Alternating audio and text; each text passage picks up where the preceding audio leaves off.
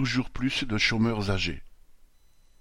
L'UNEDIC vient de révéler que depuis la réforme de 2010, ayant repoussé l'âge de la retraite à 62 ans, le nombre de chômeurs de plus de 60 ans a augmenté de 100 000.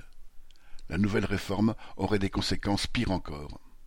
Le montant moyen des indemnités chômage touchées par les personnes âgées de 55 à 61 ans montre que la situation est particulièrement difficile pour les femmes. Il est en effet pour elles de 900 euros au lieu de 1358 euros pour les hommes. Et puis, une autre étude récente venant de la DARES, un organisme étatique de statistiques, avait déjà montré que la réforme de 2010 avait aussi accru de 100 000 le nombre des plus de 60 ans émargeant au RSA. Les attaques contre les chômeurs vont encore aggraver cette situation, car depuis le 1er février, la durée d'indemnisation maximale pour les plus de 55 ans est réduite de 36 à 27 mois. Ces chiffres viennent confirmer ce que tout le monde sait. D'une manière ou d'une autre, les vieux travailleurs sont de plus en plus poussés vers la misère.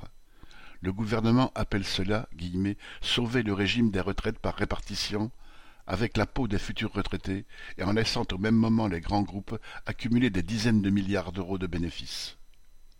Pierre Royan